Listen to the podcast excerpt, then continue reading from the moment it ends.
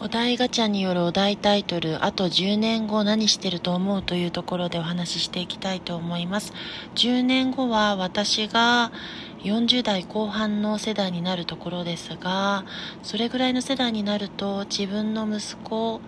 が成人してから、そうですね、一桁ではありますが、そこから数年経っている状況ですし、それぐらいになると私の気持ちも落ち着いてただ日々を毎日繰り返しですが変わらない日常を淡々と幸せに過ごしているのではないかなと思いました。当たり前に感じることも感じてしまうことも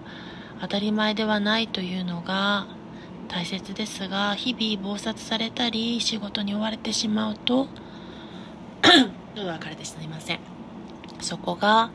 あの、かけがちになってしまって、ないものねだりばかりを繰り返してしまうような日常になってしまいますが、そこまで年数が経っているとあるものに目がようやく向かってくるのかななんて期待していますし、その繰り返しの日常を楽しめる10年後になっていればいいなと思っています。それではご視聴ありがとうございました。